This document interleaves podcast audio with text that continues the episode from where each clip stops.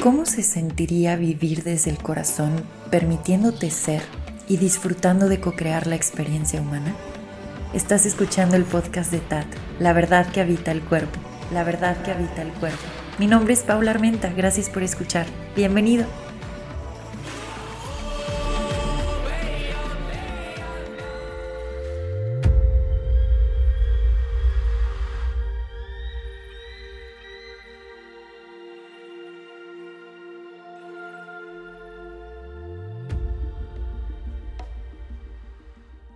Gracias por estar conmigo en este episodio. Se va a poner bueno. Vamos a continuar con el tema que iniciamos la semana pasada.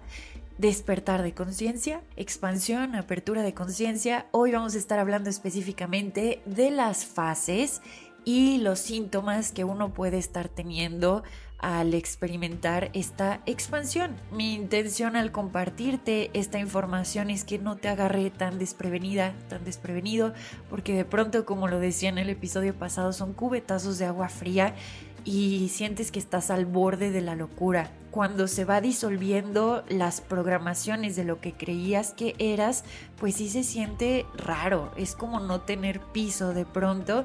Pues nada, mi, mi intención entonces es que conozcas esto o reconozcas porque es información que ya está dentro de ti. Yo nada más estoy aquí para, para darle voz, pero es reconocer esta parte y decir, ah, ok, uh, sí estoy al borde de la locura, pero una locura muy cuerda que trae un orden desde la esencia, desde el ser. Así que habiendo dicho eso y con esa introducción vamos a dar inicio, yo quiero respirar con ustedes. Creo que ya lo estamos volviendo un hábito y eso me encanta. Es importante tener esas pausas para reflexionar, para estar en nuestra presencia.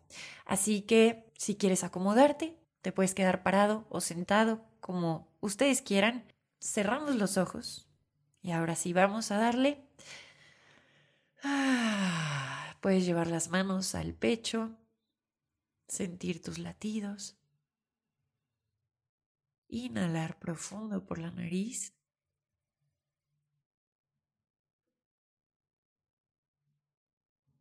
Y exhala, liberando tensión.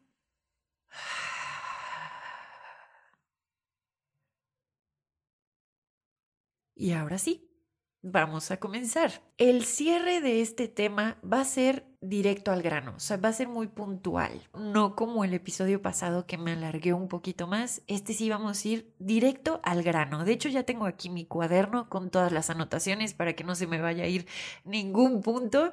Pues nada, comencemos, ¿les parece? Vamos a ir uh, con las fases. Primero les tengo que decir que no lo podemos ver como algo lineal. ¿A qué me refiero? A, ay, estoy en la fase 1, luego viene la fase 2, 3 y 4 y tan tan, ya se acabó esto. Híjole, no, no, no, no, me estoy dando cuenta que en esta parte de espiral y en este tema cíclico, sí hay un orden, pero es orgánico. Entonces de pronto se sale de lo que la mente lineal cree que es la vida. Así que puede ser que estés viviendo no solo una fase, sino dos o tres al mismo tiempo y de pronto regresas a una y luego brincas a otra. Nada más para avisarles eso, porque si la cosa no es tan lineal como nos habían hecho eh, pensar. Así que démosle de una vez. Por cierto, puede ser que haya ruidos en el fondo. De pronto sentí que tenía que grabar, entonces ya estoy grabando pero a alguien más se le ocurrió también hacer actividades mientras yo grabo, me refiero a mis vecinos, y están taladrando con todo. Voy a continuar entonces con el tema. Ahora sí, vamos a darle. Por decir primera fase, pero repito, de pronto se mezclan, se, se mueven, se interconectan. Vamos entonces a comenzar con la fase de la oscuridad. Esta fase le llamo de oscuridad porque de pronto no sabes dónde estás, no entiendes no, no hay de pronto un razonamiento lógico que te pueda sacar de la sensación en la cual te encuentras y estás cuestionando todo, absolutamente todo. ¿Quién soy? ¿Qué es la vida? ¿Para dónde voy? ¿Realmente estoy feliz aquí? Lo que me dijeron que era realmente es, todo el tiempo te estás cuestionando y les digo, no entiendes nada. Esa es parte de esta fase de oscuridad. Es que no entiendo nada. Algo ya cambió, pero yo no entiendo nada. Me siento raro, me siento diferente, pero no sé qué está pasando. Esta fase es maravillosa y es importantísima. ¿Por qué? Porque justamente se está disolviendo este personaje que creíamos que éramos y está abriendo paso, diríamos la incertidumbre, pero más bien es a las infinitas posibilidades. Entonces entras justamente en esta oscuridad, pero decimos oscuridad porque no, no puedes ver, no sabes qué onda, pero es maravilloso porque estás en tierra fértil y es una buena fase para estar como tal, cuestionando. Las preguntas abren portales y cuando uno está en esta fase y se abre a recibir, recibe mucha información por parte de esta conciencia que somos, de esta conciencia esencial. Entonces esta fase, apapáchate mucho si te encuentras en ella, porque de verdad, de pronto a la mente programada, lógica y racional, híjole, le, le, quiebra esta fase. Es como es que yo no sé qué voy a hacer, ni de qué se trata, ni para dónde voy. Y les digo que una de las principales sensaciones o sentir es la frustración. Así que si te encuentras ahí, no hay que evitar sentir esta frustración, al contrario, es respirarla y es decir, ok, estoy en esa fase de oscuridad donde estoy en tierra fértil, todo se está disolviendo, todo aquello que, que compré en algún momento de alguien más o de algo externo se está disolviendo para yo entrar en contacto con esa parte esencial. Esa sería una de las fases. Síntomas, pues de pronto híjole, les digo, esta frustración, este no saber, estos como dolores de cabeza o sensación de, ah, como cabeza dura sería la palabra, porque de pronto la mente se empieza a resistir y se siente como si te estuvieran apretando, literalmente, o sea, como si hubiera presión sobre ti para cada uno puede cambiar, ¿ok? Esto lo comparto así generalizado, pero para cada uno puede ser distinto.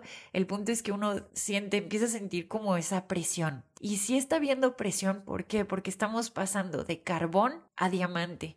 Y para que un carbón se pueda convertir en diamante, pues de pronto sí hay, sí hay presioncita por ahí. Entonces, bueno, con mucha calma y mucho amor en esta fase. Y en todas las fases, la verdad. Voy con la segunda fase. Repito, no son lineales. Puede ser que una esté pasando antes que la otra o que estén habiendo dos al mismo tiempo o que se conecten. Todo eso es posible. La siguiente fase sería la del ermitaño. Es donde empiezas como a soltar las, las pláticas superficiales, estás buscando mucho tiempo a solas y también estás buscando algo más significativo. De pronto en esta etapa puede entrar también esa sensación nostálgica como de es que ya no le encuentro el sentido. Me he estado cuestionando y no le encuentro el sentido. No sé de, no sé de qué se trata, pero ya como que de pronto sueltas el cuestionamiento de la primera fase y ya te empiezas como a rendir ante este proceso y estás buscando ese silencio. Estás buscando de pronto resonar con, con personas que justamente pues anden en, lo mismo. Y ah, síntomas, empiezas a, a soltar pues lo que la sociedad dice que es el disfrute repito, no voy a generalizar, ¿ok? Pero de pronto te cuestionas las salidas, las pláticas que tienes con los demás, la forma en la que la sociedad se divierte, que muchas veces es nada más distracción de todas las emociones que estás sintiendo. Empiezas a observar patrones allá afuera, las, ya lo dije, pero las pláticas, las creencias, y te conviertes en ese observador. Cuando entras en la parte del ermitaño, les digo que uno quiere mucho su espacio, porque como ya logras ver toda la distorsión, y todo lo que no funciona, de pronto dices, ay, esto es demasiado ruido, necesito estar conmigo, háganse para allá. Yo he estado en esta fase muchas veces, muchísimas, y la conozco re bien porque de pronto sales, estás con los amigos con los que de pronto estabas y de pronto sientes que ya no conectas y dices, oigan, les está pasando esto, hay unos que sí, hay otros que no, no entiendes, no sabes cómo explicar lo que estás sintiendo, entonces empiezas un poco a aislarte y dices, puta, es que cómo me explico. Hay gente que lo entiende, ¿eh? se los digo con todo el corazón, hay otros que de pronto dicen, híjole, te, te estás volviendo loco, ¿qué te está pasando? Pero esa es la parte del ermitaño, empezar a tomar tus espacios y honrar que quieres estar en silencio. La parte del silencio es oro, porque ahí empiezas a escuchar las respuestas a las preguntas que hiciste en, en, la otra fase. Entonces, si estás en ese punto donde creo que quiero ese silencio, oye, pero es que vente, estábamos acostumbrados a que tú estuvieras todos los jueves aquí conmigo, pues es que la verdad quiero tomar mi espacio, quiero estar en silencio, de pronto traigo estas emociones nostálgicas o esta tristeza o esta sensación como distinta, necesito mi espacio. Lo mejor que puedes hacer en esta fase es respetar ese espacio el tiempo que dure y perderle el miedo, perderle el miedo a encontrarte contigo, porque esta fase justamente lo que hace es que puedas voltearte a ver y a veces eso nos aterra. Entonces, de pronto lo podemos aplazar y uno aunque se siente pesado y aunque dices que quiero mi soledad, no se deja y de pronto anda lleno de mil temas, de mil cuestiones sociales, arriba y abajo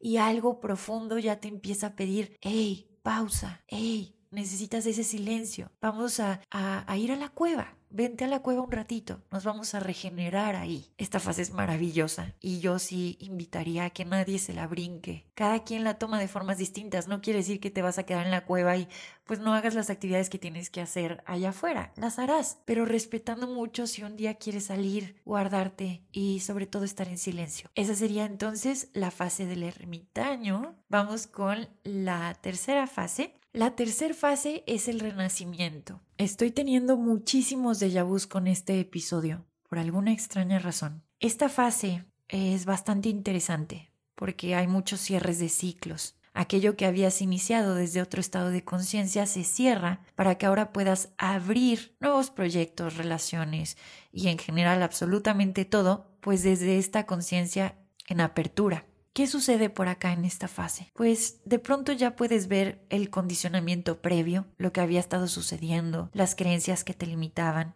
lo que creías que eras. También como ya estuviste reflexionando, ya te estuviste volteando a ver, ya te convertiste en este observador que siempre has sido, más bien ya reconociste al observador, es mucho más fácil percibir los pensamientos y las emociones desde el centro. Entonces permites de pronto el pensamiento y permites también el sentir y ya no te estás identificando con patrones de pensamiento o con emociones. Al contrario, estás justamente en el sí mismo y estás en una contemplación profunda. Entonces simplemente observas y dices, ay, qué interesante punto de vista ¡Wow! ¡Qué increíble que eso pensaba antes! Se trazó ya este patrón de pensamiento y yo creía que era eso. Qué interesante. Ahora la emoción. ¡Wow! Esto apretó mis botones. Mm, ¿Por qué los apretó? ¿Qué hay detrás? A lo mejor de pronto por ahí había una herida. Ya no reacciono sino que acciono de la forma más amorosa para nutrirme a mí y a los que me rodean. En el renacimiento ya no hay reacción a condicionamientos previos. Ya puedes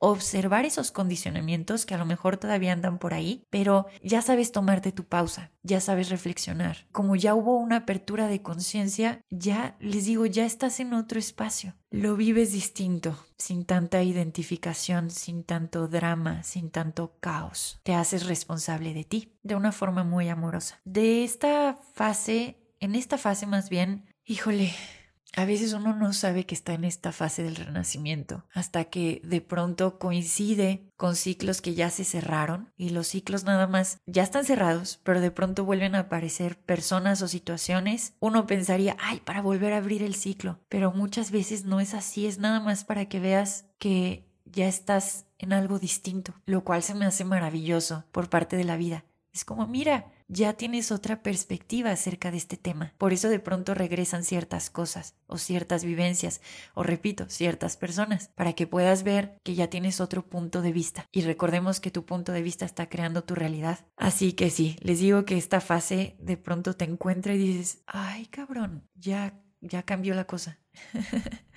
ya estoy más alineado con mi esencia, ya las cosas son distintas. Muy bien, después de esta fase viene el llamado a compartir. El llamado a compartirte. Como estuviste integrando y te estuviste expandiendo, de pronto nace este impulso en lo más profundo de tu ser y este impulso te lleva a compartir las experiencias que tuviste, sabiendo que a lo mejor esas experiencias pueden apoyar a alguien más. No quiere decir que quiera ser el héroe de los demás. Ojo, simplemente es me quiero compartir y quiero expresar todo aquello que estoy sintiendo y lo que voy experimentando. Este compartir, digamos que cierra el ciclo o más bien continuamos en esta espiral y parecería que regresas como al inicio porque te regresa a la tierra, te regresa a conectar con tu entorno y a que veas siempre hubo una conexión profunda, pero ahora la puedes ver. Tus relaciones cambian, tu contacto con la madre tierra cambia y de pronto dices,